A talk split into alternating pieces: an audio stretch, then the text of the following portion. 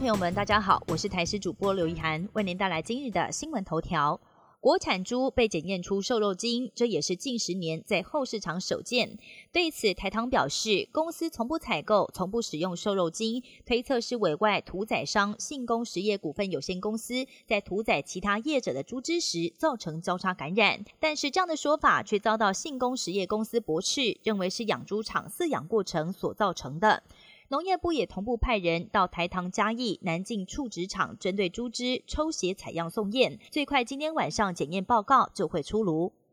从去年五月份开始，观光署针对来台湾的自由行旅客举办抽五千元消费金的活动，要奖励外国人到台湾来玩。而实际观察中奖的几率相当高，而且外籍旅客还可以依照规定消费满两千元就享有百分之五的退税。但是这样的方式却引来部分国内民众不满，认为政府拿台湾纳税人的钱编列预算送给观光客，但观光客没有多掏钱，满额还可以享有退税，等同于是在从台湾人的口袋拿走钱，似乎是被扒了两层皮。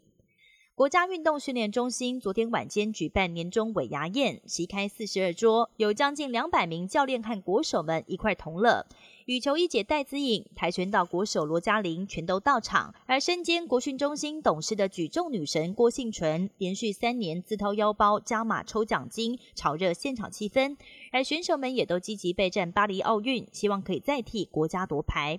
国际消息：美国国家公路交通安全管理局在二号宣布，电动车大厂特斯拉由于车辆仪表板的警示灯字体太小，恐怕将增加车祸发生的风险。近来召回全美两百二十万辆车，涵盖各种车型，包含最新推出的电动皮卡，是特斯拉史上最大规模的召回数量。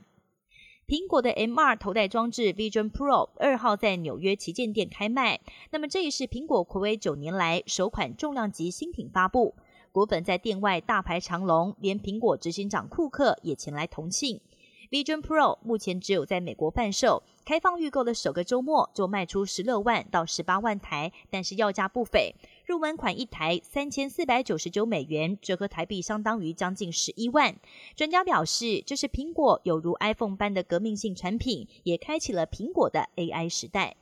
睫毛美容很受欢迎，种睫毛需要的假睫毛主要是中国大陆制造，但其实很多都是北韩的产品，只是为了在经济制裁下洗产地而绕到中国。很多中国的厂商靠着北韩的假睫毛发了大财。以上新闻由台视新闻编辑播报，感谢您的收听。更多新闻内容请锁定台视各界新闻以及台视新闻 YouTube 频道。